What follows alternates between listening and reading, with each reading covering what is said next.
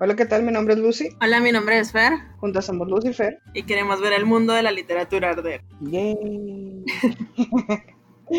Pues un día más. Sí, hoy, hoy quiero empezar primeramente con, con las cuestiones, con los anuncios parroquiales.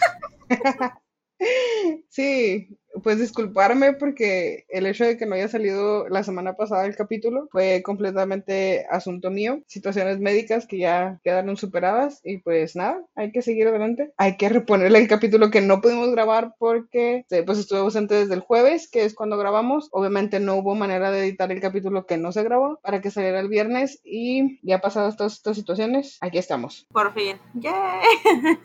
Yay. Pues sí. Bueno, pues habíamos quedado. Ujú. Eh, tocaba el retrato de Dorian Gray de Oscar Wilde. Tú estás que te mueres por comentarlo. La verdad, sí. Hay tanto que decir de este libro. Hay mucho. Tanto, Sí. tanto, de verdad, tanto que decir. O sea, para empezar, desde el autor, hay mucho que decir. No sabía, de verdad, de tanto que encontré, no sabía qué, qué seleccionar, porque de verdad es mucho. Perfecto, empecemos por ahí. Lo siento si, si, si me extiendo demasiado, pero la verdad traté de resumir mucho de él. Ok. Así que bueno, pues comencemos porque estaba para largo. ok. Bueno, Oscar nació en Irlanda el 16 de octubre de 1854. Sus padres también escribieron. Para empezar, su padre fue un famoso cirujano y fue nombrado caballero por su trabajo como comisionado en los censos de Irlanda. Y gracias a esto, escribió libros sobre la arqueología inglesa y el, y el folclore campesino. Su madre también escribió, escribió poesía y Wilde participó en las reuniones literarias que su madre armaba. Toda su, su poesía, la poesía de la mamá, la publicó bajo el seudónimo de Esperanza. O sea, ya desde acá ya viene la... Wow. eh, Y, y ahora se comprenden, sí, no, ya tiene, tiene historia, pues. sí, se comprenden muchísimo más eh, muchos, muchos de los aspectos literarios que, que existen en, en lo que él escribió. Pero bueno, ya hablaremos de eso un poquito más adelante. Sigue, sigue. Nuestro querido Oscar. Sí. Bueno, para empezar, él estudió en Oxford y destacó en la poesía. Que sí, su primer libro fue de poesía. Pero bueno, ahorita voy a hablar de eso. Eh, fue discípulo de Walter Pater y tuvo influencia de un pintor que se llamaba Whistler. O sea, muy a lo Dorian Gray. en fin. Sí, eh, tuvo su base. Sí, sí, la verdad que sí. Bueno, gracias a este pintor pudo publicar varios ensayos que lo llevaron a ser uno de los máximos representantes del esteticismo, del cual voy a hablar más adelante, no se preocupen. Y como mencionaba, su primer libro fue de poemas y se tituló así tal cual, Poemas. Se publicó en 1881 y esta publicación lo le permitió hacer una gira por América. Eh, en esa gira dio 100 140 conferencias en nueve meses. Así de intenso. Qué, qué genial. Fíjate que yo no, sabía, ni siquiera hubiera imaginado que le hubiera puesto un pie en América. Yo, bueno, o sea, por, por su, su literatura uno pensaría que siempre estuvo en Europa, principalmente, deja tú en Inglaterra o en, o en Gran Bretaña, sino en Europa. Y eh, fue impactante. Sí, sí. Y ahora entiendes el por, el por qué, ¿no? Las referencias de América y de Estados Unidos en, en el libro, pues. Sí. Sí, o sea, y porque habla con tanta razón acerca de... Pero bueno, eso es otra cosa. No hablaba nada más por hablar. Sí, la verdad. Ajá. Bueno, algunas obras de él, las, eh, en sus primeras obras aparecen dos colecciones de historias fantásticas, las escribió para sus hijos, las cuales son El Príncipe Feliz, publicado en 1888, y La Casa de las Granadas en 1892, y un conjunto de cuentos breves que se titularon El crimen de Lord Arthur en 1891. Y su única novela es esta hermosísima novela El retrato de Dorian Gray, que se publicó también en 1891, y pues sí, esa es la, la vida literaria de, de Oscar Wilde. Aparte, que fue un importante dramaturgo. Entonces, pues escribió de todo. Muy, muy prolífico Sí. en la literatura. La verdad que sí. Lo cual, fíjate que, que no se, no se le reconoce demasiado porque la gente supongo que menosprecia un poco esta idea de, bueno, nada más escribió una novela, hasta qué grado era novelista. Pero no, no me parece que se trate, de, que se trate demasiado de eso, sino más bien de todo lo que logró con su novela, de lo que vamos a hablar Es hoy. que es demasiado, pero bueno. Un dato curioso acerca de la vida de Oscar es que fue encarcelado por homosexualidad gracias a la obra del retrato de Dorian Gray. Esto fue eh, porque tenía una... ¡Qué chisme! Sí, un chisme. tenía una íntima con Lord Alfred Douglas y el papá de, de Alfred acusó a Oscar Wilde de sodomía. Se llevó el juicio. No lo puedo creer en mayo de 1895 y fue condenado a dos años de trabajos forzados. Después de esto salió de prisión arruinado material y espiritualmente. Pasó el resto de su vida en París bajo un nombre falso, Sebastián Melmo, y murió el 30 de noviembre de 1900. Oh, por Dios. Chisme literario. Wow.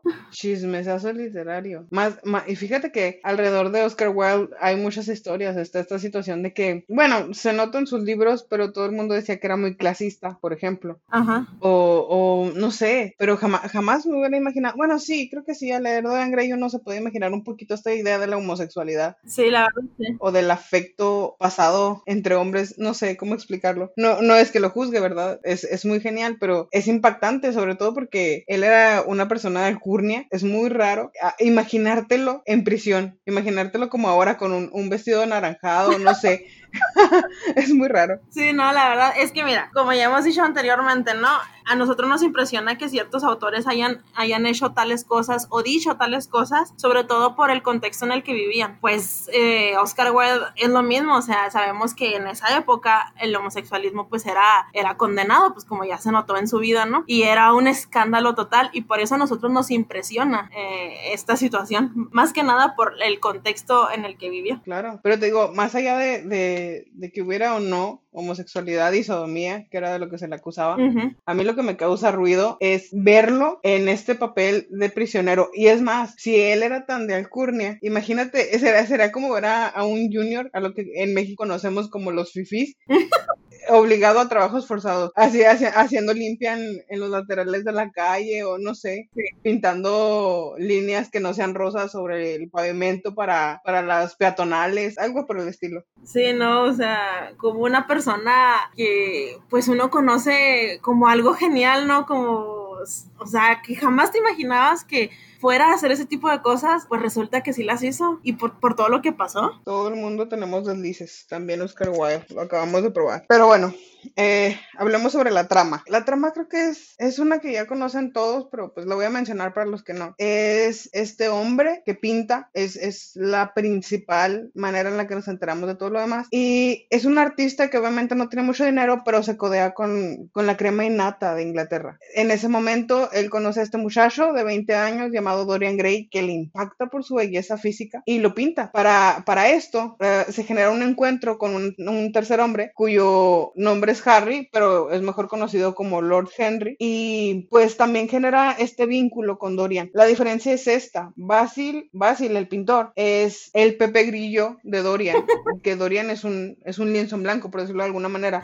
Sí. Eh, sí, es, es, este muchacho que, que, pues no sabe mucho de la vida, entonces está esta influencia buena por parte de Basil y luego viene este demonio, no tan demonio, en parte creo que tiene razón en, en la personificación de Lord Henry, que le intenta explicar con cierto cinismo lo que es la vida. A partir de ahí, a partir de ese momento, se generan una serie de cuestiones de las que ya ahondaremos más en el asunto luego, que generan que, que Dorian no crezca físicamente. Pasan, obviamente pasan un montón de cosas en su vida, pero no, él no cambia por fuera. Lo que cambia es la pintura que Basil hizo de él. Él tiene una evolución, eh, eh, la pintura envejece, esta, esta cuestión. Entonces te cuentan a partir de sus 20 años todo lo que es su vida hasta, bueno, lo del final lo dejaremos al final. y, y, pues eh, creo que más allá de la, de la historia y de la trama, lo que capta la atención de nosotros como lectores o de mí como lectora es la manera en la que lo dice. Yo quiero destacar sobre todo la belleza con la que lo dice. Las descripciones descripciones que hace Oscar Wilde son bellas. Bellas en el sentido rico, vistoso y bellas en el sentido, no sé, de, lo estilizadas que pueden ser. La descripción de Dorian es gloriosa. Que aquí tengo una queja, porque lo primero que te dicen de Dorian es que tiene los, los rizos dorados. Sí. Y luego tú vas y ves la película del retrato de Dorian Gray y el tipo, el tipo tiene el pelo negro. Ese fue o ¿Qué clase de ofensa es esa para el libro? Sí, qué, qué tontería, por favor. Tú así Ay, Dios santo. Pero bueno, dejando mi, mi molestia de lado. Esa película yo la dejé a la mitad, yo no pude seguir. Dije, no, no, no puedo seguir viendo esto, no. claro que no, me van a perdonar y me van a decir muchos, es que es una adaptación, no es la copia exacta del libro, yo lo sé, pero hay buenas adaptaciones y hay buena elección de, de, de cast, de, de personajes, y esa fue una mala elección, con malas actuaciones, con los peores diálogos este, que pudieron elegir de todo el libro. La verdad. Lo combinaron todo y lo pusieron en una hora y poco más de, de, filme. Terrible. Sí, no. Y aparte que, bueno, el libro sí te da, sí te deja mucho la imaginación, porque sí te dice que Dorian se corrompe. No te dice exactamente en qué, pero te da a entender más o menos en qué tipo de cosas. Pero también te deja mucho la imaginación, como ya decía. Y la película se va solamente por un lado, eh, por, un, por una parte del, de la corrupción, ¿no? Que puede llegar a tener una persona. El, para el que no la ha visto, mírenla. Y eso a mí me molestó mucho, que nada más se centra en una sola cosa, que es la, en la mayoría de lo que se centra en las películas. Les voy a decir cuál, averigüen. Sí, sí es, es, una cuestión muy básica. Sí. Creo que el libro daba para más y la adaptación se centró en una tontería sí. y quiso sacarle, quiso ponerle morbo a la tontería como para vender y al final no resultó porque el libro de Dorian Gray tenía suficiente morbo por sí mismo. Sí, la verdad que sí, pero bueno. Oye, un dato curioso también del libro, ya no del autor, sino del libro, es que uh -huh. aquí en México se hizo una telenovela del libro. ¿Qué? O sea, sí está medio melodramático la situación, pero una telenovela del libro. Sí. Necesito saber el nombre de esa novela. Sí, tal cual, el retrato de Dorian Gray. Así tal cual, es un joven que es pintado, bueno, que es retratado, este, el pintor eh, tiene, genera un cierto gusto por él, o sea, todo, todo, tal cual. Pero se fueron más hacia la adaptación terrorífica, eh, de suspenso. Y sí, dicen que sí tuvo bastante éxito. Y mira que a mí el libro no me parece terrorífico. No. En general. Es más gótico. Eh, ni siquiera, ni siquiera esta idea, sí, ni siquiera la idea del pacto con el diablo me parece terrorífica tal cual. Uh -huh. que, que para los que no tienen una idea de lo que estamos hablando, es esta situación de que en el momento en el que Dorian se ve retratado, pide a nada en particular, lanza este juramento al aire de querer ser el inmortal y que sea su retrato el que, el que va cambiando. No, no le molesta la idea, y de hecho, en términos técnicos, ofrece su alma alma al diablo, bueno, ofrece su alma para poder llegar a, a no envejecer. Eh, muchos lo manejan como literal un pacto con el diablo, otros no tanto, y pese a eso no me parece que sea, no me parece que sea aterrador como tal, no como, no sé, no como los libros de Stephen King en su terror psicológico, a mí no me lo parece. No, te digo, a mí me pareció más gótico, también ahorita me gustaría hablar del de, de arte gótico, y sí, te digo, me, a mí me pareció más gótico que terrorífico. Sí, claro, sí. Si quieres me pasó de una vez a hablar de lo gótico, sí. que sí, esta novela es considerada como una novela gótica, porque, bueno, para empezar, por las descripciones, ¿no? Del paisaje. La localización, bosques sombríos, calles oscuras. En cierto momento sí se llega a describir un bosque sombrío, pero eh, la mayoría de las de las ocasiones en que Dorian va caminando va, va de noche en calles oscuras. Entonces, eso es, un, eso es un elemento gótico. Aparte, en el arte gótico también se, se dan abundantes descripciones con la finalidad de generar una congoja en el lector. A mí, la verdad, no me, no me, no me acongojo para nada, al contrario, yo disfruté mucho las descripciones, pero sí, sí hay demasiadas descripciones. Otra cosa, aparecen cadáveres y elementos sobrenaturales. Y muy detalladas las descripciones. Sí, bueno, aparecen cadáveres y elementos sobrenaturales. El cadáver, pues ya sabemos cuál, ¿no? O sea, ¿doy el spoiler o no? Pues dalo, dalo, sí, dalo.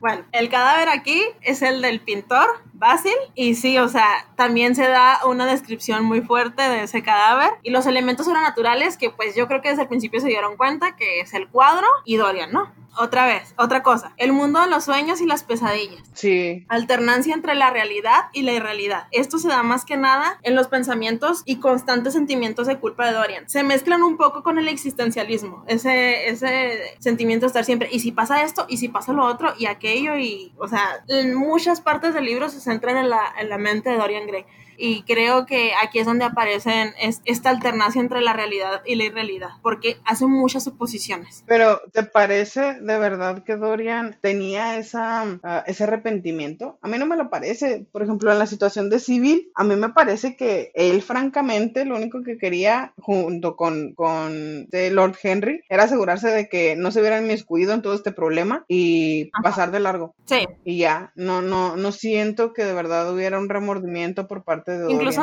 ya casi al final, ¿no? Cuando te dice que quiere cambiar, lo hace por el miedo que siente a morir. Pero, o sea, no hay un arrepentimiento tal cual. Claro, no lo hace porque quiera de verdad cambiar. Exactamente. Sí. Hasta, hasta Lord Henry, no sé qué, así como que, ay, por favor, tú vas a cambiar, o sea, no, tú eres perfecto así. Y lo más extraño es que siento que Dorian es como inherentemente malo. Sí. Él en serio no siente remordimiento respecto a lo que dice y a lo que hace. Mientras que, que Lord Henry es como este machista que no aplica lo que dice. Sí. Por ejemplo, él es muy cínico, Lord Henry es muy cínico, pero siento que lo dice de dientes para afuera. Es nada más para impresionar a las personas y que digan, oh, este hombre, qué, qué filosófico, cómo piensa sobre la vida y bla, bla, bla. Y sobre la sociedad, porque lanza muchas críticas a la sociedad. Pero pese a eso, siento que, que él vive, él vive dentro de este mundo uh, elitista y él está bien con el mundo elitista, Sí. pese a que lo critica. Bueno, otra cosa de, del arte gótico son los personajes dominados por pasiones, por sus pasiones. Son inteligentes, son enigmáticos y siempre son atractivos y a veces son castigados por la culpa. Aquí lo vemos sobre todo en Dorian Gray, obviamente, y también en Lord Henry, ¿no? Sobre todo el inteligente y enigmático. El dominado por sus pasiones es Dorian Gray y también el atractivo es Dorian Gray. De hecho, me parece que Dorian es el reflejo de lo que Henry le gustaría hacer. O sea, Henry tiene todas estas ideas cínicas que a lo mejor le gustaría aplicarlas, pero no las aplica. Sí. Y Dorian es este ser pasional al que pff, a, él le vendes la idea y como niñito que no entiende muchas cosas, va y la aplica en el momento, aunque termine con la mano quemada. Sí, la verdad sí, sí, no. Voy a pasar a explicar rápido lo que es el exis, eh, exis no, el esteticismo, que ya había mencionado antes. ¿Qué? Déjame decirlo, ¿no? El existencialismo. Sí, es que voy a hablar del existen- Es que sí tiene existencialismo, pero bueno, esto es otra cosa. bueno, ya había mencionado antes el esteticismo. No, sí tiene existencialismo, pero ya habíamos hablado de él. Sí, sí, ya habíamos hablado de él. Bueno, sigue. Bueno, como, como antes ya, ya había dicho, Oscar Wilde fue uno de los máximos representantes del esteticismo. Pero ¿con qué carajo se come el esteticismo? Bueno, el esteticismo es un movimiento artístico inglés que fue basado en la doctrina de que el arte existe para beneficio de la belleza, nada más. Y que la belleza debe ser elevada por encima de la moral y de los temas sociales. También está basado en la pasión por la belleza, el amor, el amor por el arte. Es ante todo un ideal moral y una filosofía espiritual. Pero hay algo aquí muy curioso y es que sí. El, el, el retrato de Dorian Gray es totalmente esteticismo, pero yo creo que Dorian Gray fue utilizado, o sea, el personaje de Dorian Gray fue utilizado más que nada para ilustrar eh, el exceso, ¿no? De esta creencia, eh, como para advertir que si seguían con ese exceso de esteticismo, pues iba a jugar en contra de la moral, más que nada. Y también tiene muchas sutiles críticas, no solamente sociales, sino para el arte en general. Sí. Se, bueno, lo repito, se nota en Henry. Henry, Lord Henry es el que lleva toda esta batuta de pensamiento, porque Dorian lo aplica, pero el que lo piensa eh, es Lord Henry y el que tiene el valor cínico de, de exponerlo es Lord Henry. Sí. En toda, en toda la, bueno, casi toda la novela. Cuando se, se casa y se convierte en padre, perdón, cuando se convierte en padre, porque ya lo encontramos casado, Ajá. es cuando como que empieza a aterrizar y pese a eso, siento que, que, que él tiene mucho este de, de, de estar pensando en su situación, que fíjate que yo estaba viendo algo, parece un libro lejano, estamos hablando de que Oscar Wilde murió, murió en el 900 cerrado, Sí. eso es 120 años atrás y parece un mundo, parece totalmente una época diferente y no, no las, no, el libro no se siente tan lejano, las críticas que se hacen a la sociedad se pueden aplicar a, a la sociedad actual, a pleno siglo XXI, al 2020, a, a estas ideas de la superficialidad que tiene la Sí. gente y es, es- es un aspecto que me gustó mucho del libro en general Ujú. yo como espectadora les digo que, que le pongan atención a, a estas, estas bromas que a veces hace Lord Henry, porque las, las pasa por eso, así como que tú tranquilo, tú, tú déjate caer en la tentación, le dice a, a Dorian, porque a- esa frase me encanta, que le dice, la única manera de vencer a la tentación es caer en ella. Sí. Sí, entonces eh, me, me, parece que, que, le deben de poner atención a Lord Henry y a su manera de ver, de ver el mundo y pensarlo un poquito desde este contexto y les, les garantizo que no va a ser tan desfasado el tiempo. No, la verdad no, es que se, se nota mucho, o sea, por ejemplo, hay, hay, algo que también a mí me llamó mucho la atención y es que el libro, el libro habla de todo lo que, lo que es el arte, o sea, habla en el arte en la pintura, la música, el teatro, la poesía, la literatura, todo eso engloba, ¿no? La belleza física también, pero lo notas más que nada en los, en los gustos de Dorian Gray, porque se, se, va, se va interesando por las cosas superficiales, como decía Lucy. Entonces, te va diciendo en todo lo que, lo que Dorian Gray se estaba interesando y son puras cosas materiales. Y algo muy interesante es que te está describiendo todo ese tipo de cosas y lo de repente pasaron, no sé, yo qué sé, 18 años. O sea, este, en este libro aún el tiempo pasa en belleza. Sí. Sí, es muy bueno. Que era, era algo que ya comentábamos cuando nos vimos, porque esta semana nos, nos vimos en persona. Eh, que, que, incluso, incluso esas, esas, pausas atemporales que hace, esos saltos de tiempo, tienen cierta belleza. Es, es un libro literal, así, tal cual, muy bello. Sí, es muy bello más allá de las, de las formas en las que, de las descripciones que hace de las cosas, uh -huh. porque las cosas dentro de la casa de Dorian se van cobrando una cualidad de riqueza impresionante. Sí. Y me refiero a de riqueza visual. Es por la manera en la que te lo describe Wild, tú entras y piensas, esto es bellísimo a la vista. Sí. Y por la manera en la que te lo dice, o sea, es, es, como si te pusiera una lista de marcas y precios de todas las cosas geniales que pudieran haber en el mundo. Y no sé, siento que si entrara la a la casa de Dorian Gray, olería dinero. Nada más pisar la entrada sería así como que, uh, libras esterlinas. No, es que este libro es totalmente visual. Desde que empieza, te describe el paisaje y lo estás mirando. Te describe a Dorian y lo estás mirando. Te describe el cuadro y realmente miras el cuadro. O sea, todo, todo es muy visual. E incluso las deformidades del cuadro conforme avanza el libro. Sí. Los, los que yo recuerdo son es, estas marcas en la cara, sobre todo en la sonrisa. Sí. Lo describe como una sonrisa cruel. El gesto. O las líneas en la frente. Sí. Sí, el gesto, exacto. Entonces, eh, sí te vas quedando con, con todos estos cambios Sí, o sea, aún lo, lo bello, que ya vimos que este libro se basa en la belleza, pero también su contrario, cuando te, cuando te describe la, las cosas, por así decirlo, tenebrosas, un poco feas, te las escribe a tal punto que también las miras. Que era lo que, nos, bueno, nosotros lo hemos visto en varias clases, la situación de lo grotesco, uh -huh. y cómo incluso en lo grotesco puede haber cierta sublimación. Creo que Oscar Wilde lo maneja perfectamente para adelante y para atrás, para lo bello, para lo, lo magnífico, como para lo grotesco. Él, él supo aplicar y darle un balance en este libro que a mí me gusta mucho. Y fíjate que, que yo lo conocí por El fantasma de Canterville. Y aún así, creo que Dorian Gray me gusta más. Es que es muy bueno. Este libro yo lo conocí cuando yo, ten, yo tendría, no sé, unos 15, 16 años, cuando lo leí por primera vez. Y me gustó un montón. Y ya lo leí como, ya lo había leído como tres veces antes de leerlo esta última vez. Pero esta última vez me tardé mucho más en leerlo, porque no me percataba de muchas cosas. Sobre todo estas cuestiones de todo lo que habla, todo lo que habla Lord Henry, ¿no? Que dices, órale este, este hombre sí, habla y las referencias. filosófico. Sí, sí, y no, no, bueno, 15, 16 años uno no está preparado para pensar en todas estas cuestiones a futuro. No. Ni, ni las cuestiones sociales, porque la verdad es que te da igual. Toda tu sociedad se basa en tus papás, los amigos de tus papás y los hijos de los amigos de tus papás. Sí. No tienes esa libertad de ir a conocer a terceros. Uh -huh. Y menos en una sociedad como la que tenían en, en aquel entonces de, ah, sí, para conocer a aquella persona debo de ser presentado. Uh -huh. Entonces, sí, sí, a esa edad creo que se nos escapan un montón de detalles que parecen mínimos en aquel entonces, pero que con una relectura, porque fíjate que esta es la segunda vez que yo leo el libro, entonces para mí sí, sí fue un cambio muy impresionante. No recuerdo cuántos años tenía cuando lo leí por primera vez, pero sé que fue hace mucho, muchísimo tiempo.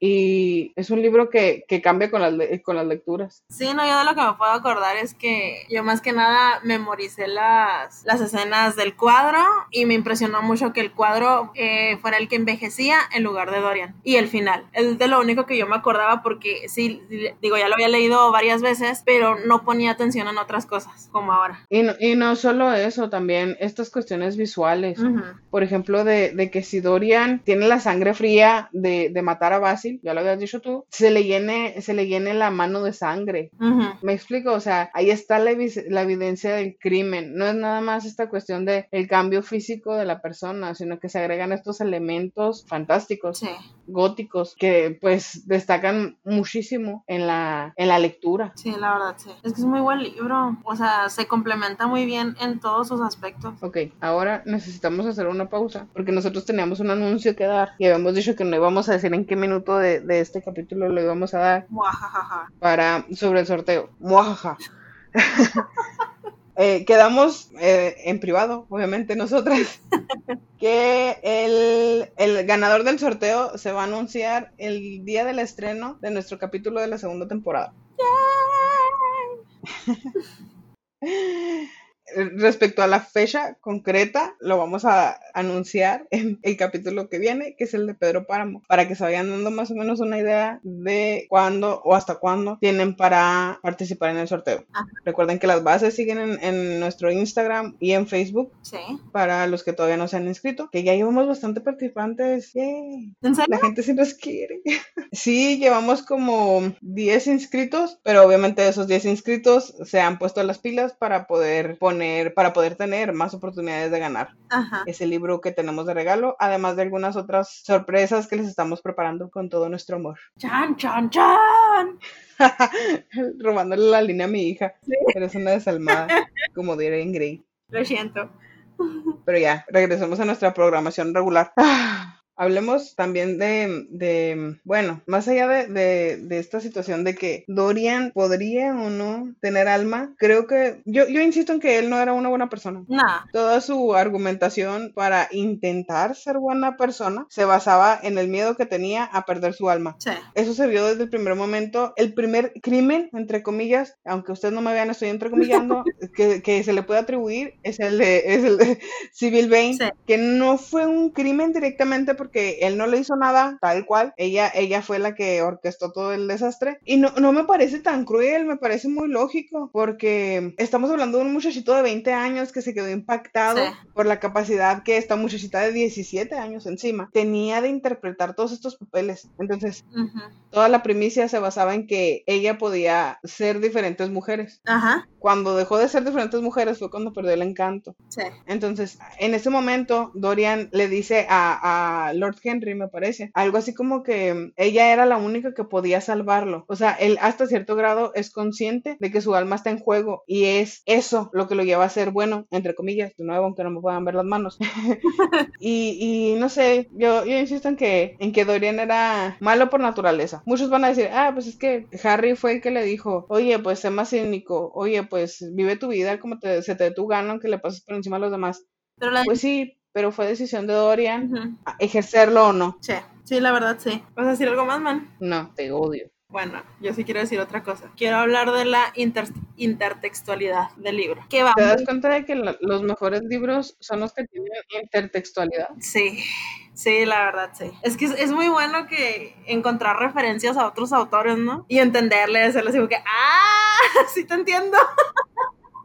Yo conozco ese chiste, somos el mismo nerd. No, no, pero más allá de ser el eh, niño compartido, creo que, creo que va de, de la mano con este hecho de que el autor, sea quien sea, implica que leyó esos libros de los que habla. Sí, y por ende tiene cierta, pues ya sea o afinidad o influencia de esos libros sí, que vemos dentro del- de, lo que estamos leyendo en ese momento. sí. Entonces sí, pues sí, sí se siente chida no estar solo en el mundo Sí. y te digo, ser un nerd compartido.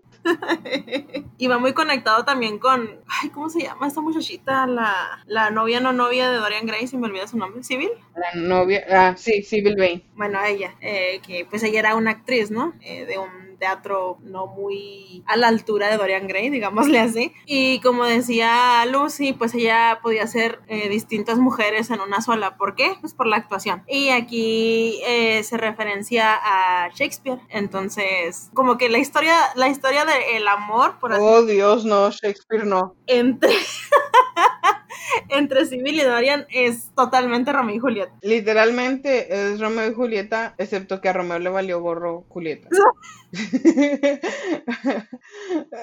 fuera de eso, sí, esta es la versión 2.0 del 900. Pero, pero sí, sí, sí, sobre todo por la, pues por el final de, de nuestra Julieta Bain. Sí. Pero sí, y luego también esta idea de las noticias atrasadas, porque Dorian después de que va y le dice a Civil hasta de lo que se va a morir, Oh, de sí, que no le gusta ya porque se dejó de ser buena actriz, llega, llega, se va y vaga por la ciudad en estas cuestiones lúgubres y sombrías de las que ya les había hablado Fer, llega a su casa, se trasnocha obviamente, Ajá. porque llega al amanecer, se queda eh, pasado, se duerme, se despierta pasada la una, no responde el correo, no abre nada, y ya para la hora del té, ya saben, británicos, para la hora del té es cuando llega Lord Henry y le dice, pues que no has leído las noticias, o sea, no te has dado cuenta de lo que está pasando, de que esta muchacha se regresó al teatro, se tomó algo y se suicidó. Ajá. Entonces también a, a Romeo le llegaron las noticias retrasadas de que, de que el veneno que se iba a tomar Julieta era pura patraña Sí. y terminaron suicidándose el uno por el otro. Te digo, aquí a Romeo le valió un poquito todo. Nuestro, nuestro Romeo Grey, pues la dejó pasar y dijo, ah, pues que Julieta se muera sola, luego me consigo otra. Y si se la consigue. Sí, bueno, esa es una de las de los autores que aparecen. Otra directa, indirecta, es hacia Aristóteles. No sé si lo notaste, Lucy, sobre todo en los temas de la belleza, de si la belleza Sí. es o no un reflejo de la realidad. Sí, sí, claro, la, la, la situación de la mímesis, Sí, de la que habíamos hablado en el capítulo anterior, me parece. Sí, esa es otra, otra de las cuestiones. Pero yo encontré referencias a Albert Camus. Bueno, se pronuncia Camus, pero pues yo lo voy a pronunciar Camus porque así me gusta. que, No, además de que ya lo habíamos dicho nosotros que en, en varias clases. ajá, Si no sabes cómo se pronuncia en el idioma en el que se debe pronunciar, lo pronuncias como se lee en español. Sí. Se acabó. y ya, para no tener ningún problema, yo lo pronuncio Albert Camus. bueno, eh, yo creo que se conecta mucho eh, las, las referencias hacia este autor, más que nada por el motivo principal de la obra, ¿no? Que pues es el miedo a envejecer y a desaparecer. Y de esto habla este filósofo en su ensayo El mito de Sísifo, en donde habla básicamente del absurdo y que el tiempo nos va mostrando la inutilidad, que pues se conecta con lo que había dicho, que el absurdo. El tema principal del mito de Sísifo es lo absurdo es vivir y el suicidio es la salida. Es totalmente Dorian Gray. Sí, sí, y de- para los que no conozcan el- la idea del mito de Sísifo, es este hombre que tiene que subir una piedra a una colina por el lateral de una colina. Sí, Y todos los días, obviamente, cuando deja la piedra arriba, la, la piedra baja rodando de nuevo. sí. Entonces ahí radica el absurdo, que todos los días lo vuelve a intentar y todos los días viene rodando la maldita piedra para no dejar, no dejarlo descansar, pues. Y, y básicamente eso es de lo que se ríe, bueno, no se ríe, de lo que critica un poco a Camus, sí. aunque se quejen.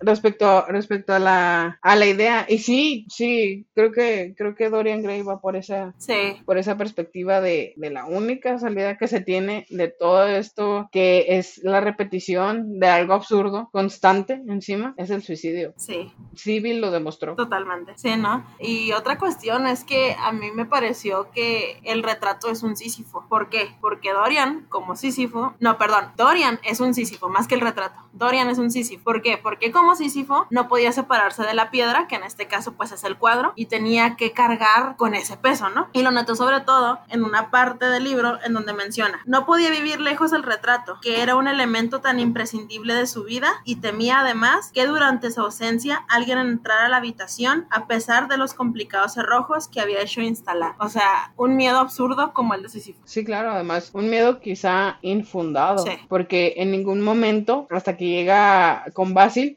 Dorian comparte con otra persona el cuadro. Entonces, hasta el momento en el que, en el que Basil le pide el cuadro, todo se basa en suposiciones. Sí. ¿Está Dorian de verdad viendo lo que cree ver? ¿O ya se deschavetó y todo esto es, es una, eh, forma parte de su imaginación? ¿Me explico? Entonces, en ningún momento hay una segunda opinión hasta que llega Basil Ajá. que desencadena toda esa tragedia con el pintor. Pero fuera de eso, tú puedes creer lo que quieras. O sea, si llegas a, la, a más de la mitad del libro, puedes seguir creyendo que, que Dorian se volvió loco. Sí, sí, la verdad que sí. Ahora otra referencia, no sé si te parezca, ver el, al cuadro como Atlante. Para los que no sepan, Atlante fue un titán que, que Zeus lo condenó a cargar el, el- el cielo sobre sus hombros. Entonces, pues el cuadro lleva el peso del pecado de Dorian sobre sus hombros, básicamente. Y creo que así tal cual lo, lo dice el libro, ¿no? Ya sé, pobrecito cuadro, no tuvo la culpa de nada.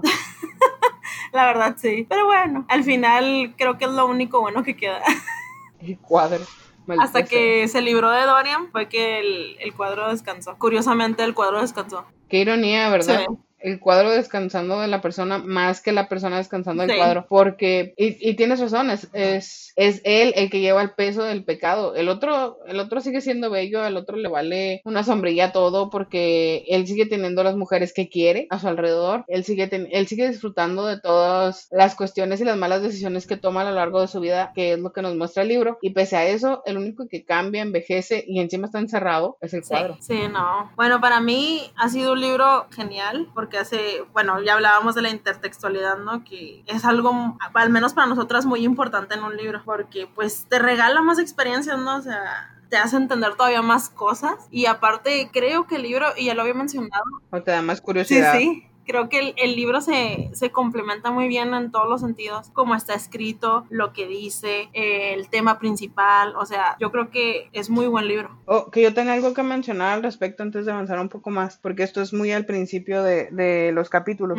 Yo te decía que hay cierto vampirismo en Dorian. Ah, sí. No sé hasta qué grado te parezca a ti. Sí, la... Pero, por ejemplo, está la escena, sí, sí, sí, está la escena donde creo que se van a ir al teatro los tres.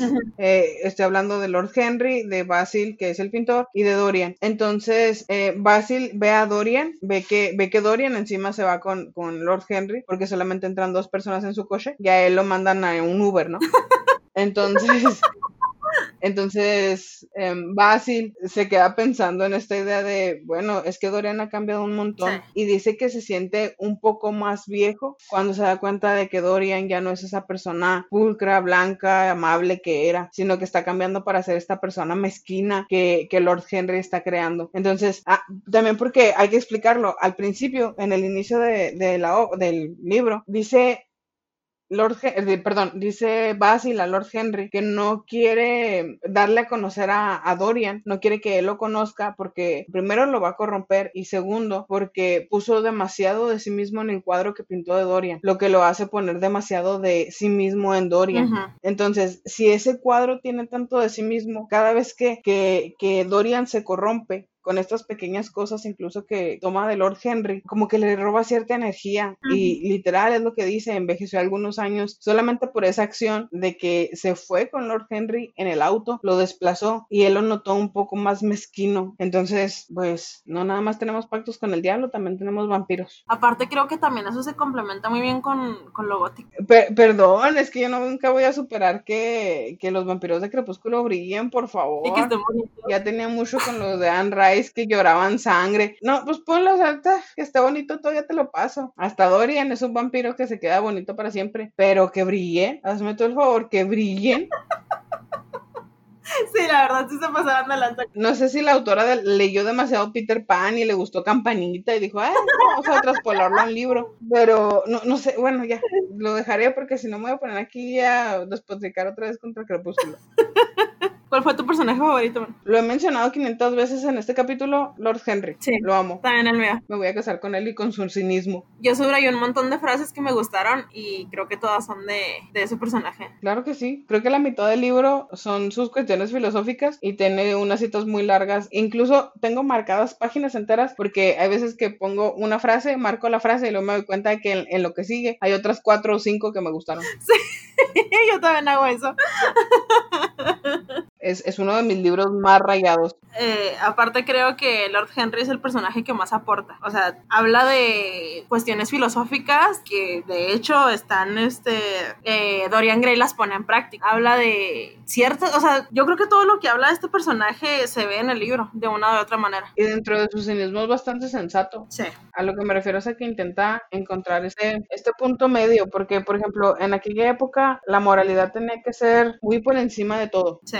¿Me, explico? Sí para, para tener reputación, y él, hay un, hay un espacio donde lo dice, para tener una buena reputación aquí en Inglaterra, que es donde está ambientado el libro, tú tienes que tener las mejores referencias, las mejores de todas, y si no las tienes, no tienes reputación, y por ende no tienes crédito, por ejemplo, si eres de la nobleza. Entonces, él tomaba estas expresiones y estos comentarios que a veces parecía o quería hacer pasar como bromas, y, o como este, ah, es la actitud de los Henry, así es el de cínico, pero para, para ver si alguien captaba la idea de verdad Además de que poco a poco y queriendo que no, Lord Henry es muy manipulador. Sí. Soltaba estos comentarios que esperaba que Dorian pusiera en práctica, porque e, él tenía un miedo enorme a ponerlos en práctica y terminar fuera de la alta sociedad, pero le encantaba observar si Dorian se corrompía o no se corrompía o hasta qué grado tenía el valor de hacer las cosas. Entonces, es un personaje muy justo. Ajá. Aparte, creo que en una parte menciona que, que eh, quiso hacer un experimento con Dorian. Sí, en muchas partes o sea, a ver si lo que él decía eh, repercutía de tal manera en, Dorian que se corrompiera. Sí, sí. A, a, su manera también fue bastante desalmado, porque pues desde el primer momento en el que conoció a Dorian, para empezar, hizo que, que le vendiera su alma a un, diablo, a un demonio, ¿no? A un demonio cualquiera que pasaba por ahí. Ajá. Y le tomó la palabra. Sí. Claro, también tuvo, tuvo hasta cierto grado su, su dosis de, de karma, su dosis de justicia, Ajá. Viendo, viendo esta situación con su hija y Dorian. Entonces, sí, sí y Lord Henry también tuvo, también tuvo lo que se merecía en parte. Sí, la verdad, sí. Pero sí, es, es, un, es muy buen personaje, la verdad. Curiosamente, los, los personajes, entre comillas, secundarios son muchas veces mucho mejor que, que los principales. Ah, no, a ese respecto yo siempre he dicho que un buen personaje secundario puede hacer un libro mucho mejor que un buen personaje principal. Para muestra, Harry Potter, El Señor de los Anillos, tengo muchas, muchas cosas, muchas trilogías y muchas sagas que demuestran que un buen personaje secundario salva el libro por completo en comparación de un personaje principal. ¿Qué sería de Dorian Gray sin, sin Lord Henry? Nada, imagínate, sería bastante ñoño, siguiendo todas las recomendaciones y las cuestiones morales que tenía Basil. Que no estoy diciendo que estén mal, solo digo que a veces se pasaba de, de soso, de no sé, a mí, a mí el personaje de Basil, te digo, era un Pepe Grillo que si hubiera estado solo me hubiera dado mucha flojera. Sí, la verdad, sí. Y ponte a pensar que eh, Dorian Gray es un Frodo cargando el anillo, en este caso el cuadro. Literal, no es otra cosa. Ajá, es eso. De hecho, a mí me, a mí me da mucha risa porque cada vez que yo, yo veía estas discusiones entre Basil y, Lord Henry para ver quién influenciaba más a Dorian, yo lo pensaba de, de, como el como Kronk de las locuras de la emperador, cuando está hablando con su demonio y con su ángel. el demonio es, Lord Henry y el ángel es Basil. Y estaba Dorian Gray, es este tipo guapísimo que pues muy listo tampoco es y se deja influenciar. Entonces, literal, era, es esa escena en la que está tirando la llama y se queda así como que lo dejamos o no lo dejamos, que se ahogue o que no se ahogue. Esperen un meme de eso próximamente. De nada. es muy bueno, es muy bueno. Pero bueno, bueno, acá yo ya tengo que vamos en 59 minutos de grabación. Oh, rayos, como hablamos todo el santo día. Sí. Pasamos a la cuestión relevante. ¿Te parece que este libro merece el título de clásico? Sí, tan solo yo me guiado mucho por, por el tema del libro y la belleza y el debate entre la vida y la muerte y si la vida vale la pena y todo este tipo de cuestiones me parece que no pasan de moda y siempre se va a hablar de ellas y el amor trágico romántico que decíamos de Romeo y Julieta. Si, Romeo y Julieta ha llegado tan lejos después de todos estos siglos y sigue gustando a las personas con sus frases melosas, me parece que Dorian Gray también y maneja no solamente estas cuestiones humanas positivas, ¿sí? no solamente el amor, no solamente, sino como tú dices, la muerte, maneja también lo sórdido, maneja estos bajos, bueno, no, no sé si instintos, pero esto, este, esta baja moral de las personas y toca el tema de la moralidad, que es algo, es un es un mi tema monumental. ¿Qué es lo bueno y qué es lo malo? ¿Dónde termina lo bueno? ¿Dónde comienza lo malo? Es, ese tipo de situaciones. Y creo que durante mucho, mucho tiempo va a hacer pensar a las personas al respecto. Yo creo que va a ser un clásico mundial que se va a quedar. Se va a quedar durante mucho, mucho, mucho tiempo. Sí, yo también. Y, y, está bien, me parece que sí. Te digo, aparte también con, con, esas cuestiones de la intersexualidad, cuestiones filosóficas, pues lo hacen aún más rico y yo creo que aún más clásico. Sí, claro que sí. Sí, le da, le da un aporte extra dentro del libro. No, no solo se trata de, de la novela como tal, como objeto, sino también de todo lo que lleva. Y fíjate que es en una clase, creo que fue en el análisis literario, nosotros discutíamos esta cuestión de, de la relevancia de los libros a partir de lo que se escribe de ellos. Por ejemplo, el Quijote tiene millones de tesis en inglés, en español, en todos los idiomas que ustedes se puedan imaginar respecto a los personajes, respecto a la trama, respecto a la locura o no locura de Sancho junto con el Quijote o la locura del Quijote. Y creo que Dorian Gray también tiene mucho para, para sacar a ese respecto. Creo que si ustedes googlean así, nada más por eso, eh, googlean cuántas tesis o cuántas teorías o cuántos ensayos académicos han escrito respecto a Dorian, al, al retrato de Dorian Gray, creo que van a ser un montón porque es un libro que interesa y pues no, no va, no se va a quedar nada más en eso. ¿Me explico? Todavía va a, va a haber más gente intentando escribir y sacar algo más al respecto. Si sacan la historia del vampirismo, ustedes digan que lo escucharon primero aquí conmigo y que es mi teoría original. Sí, no, es que, es que este libro tiene mucho, tiene mucho donde sacarle en la net, sin albur. Le pides demasiado a los mexicanos sin albur, por favor. Lo siento, es que ya cuando lo dije que no se escuchó pensé que no, no tengo que decir el sin albur. Para que la gente no vaya a pensar otra cosa. Pero bueno, creo que, creo que por mi parte ya no hay mucho más que agregar al, a la situación de Dorian Gray. Es un libro que me encantó, sí. Releerlo fue la gloria, pese a que como tú dices, yo también lo leí muy lento, sobre todo porque empiezas a disfrutar las frases y empiezas a pensarlas. Ahora con todo el baje que tenemos, empecé a pensarlas, sí, los pros, los contras, los, las referencias, qué tan cierto, qué tan falso podría ser, em, las cuestiones de los personajes, la temporalidad, todo esto que manejamos en la literaria, ya, ya lo analicé. Y pues sí, me tomó una semana y media más o menos terminarlo. Sí, pues a mí también, más que nada por, porque lo disfruté mucho, lo disfruté más que las otras tres veces que ya lo había leído. Entonces, básicamente por eso me tardé mucho más. Pero bueno. Y no lo quería terminar, no lo quería terminar cuando terminé, fue así de no. No volveré a empezar. Pero ni modo. sí, la verdad creo que lo voy a leer mucho más de lo que ya lo he pues leído. Sí, pero bueno, no esta semana, porque esta semana que viene ya entramos a clases. Sí. Este, entonces no, no esperen demasiado de nosotros. Por eso dejamos el libro más cortito para el final, creo yo. Pero no por eso significa que sea el libro más pasable del mundo. O el más fácil el más sencillo, porque la, neta sí está complicadito. Sobre todo en primera leída. Sí, yo les voy a dar el spoiler de que, de que nuestra tesis bueno, nuestra, nuestra tesina debe de ser de 60 páginas, de 60 cuartillas a 100, 120. Yo hice un ensayo académico de 52 páginas sobre este libro. Lo tengo que decir, perdón, siempre se los digo a los profes para espantarlos y luego me dicen, no me traigan ensayos tan largos. ya nunca, nunca he vuelto a entregar un ensayo así de ridículamente largo, perdón, profesores, no vuelve a pasar. Pero es un libro que me apasiona demasiado. Ya lo hemos dicho desde hace mucho tiempo, que es Pedro Páramo, del gloriosísimo Juan Rulfo para que lo vayan leyendo. Se lee facilísimo. En mi edición son 132 páginas de una cosa hermosa y maravillosa. Sí, ¿no? Y aparte ya hace falta, ¿no? Eh, algo de lectura mexicana, porque sí hemos estado leyendo mucho... Británico. Sí, y pues con Rayuela, que es argentino. Sí. Sí, ¿verdad? Eh, Borges, anda. Este, Cortázar es argentino. sí, entonces ya hace falta algo mexicano. Nosotros que somos orgullosamente mexicanos.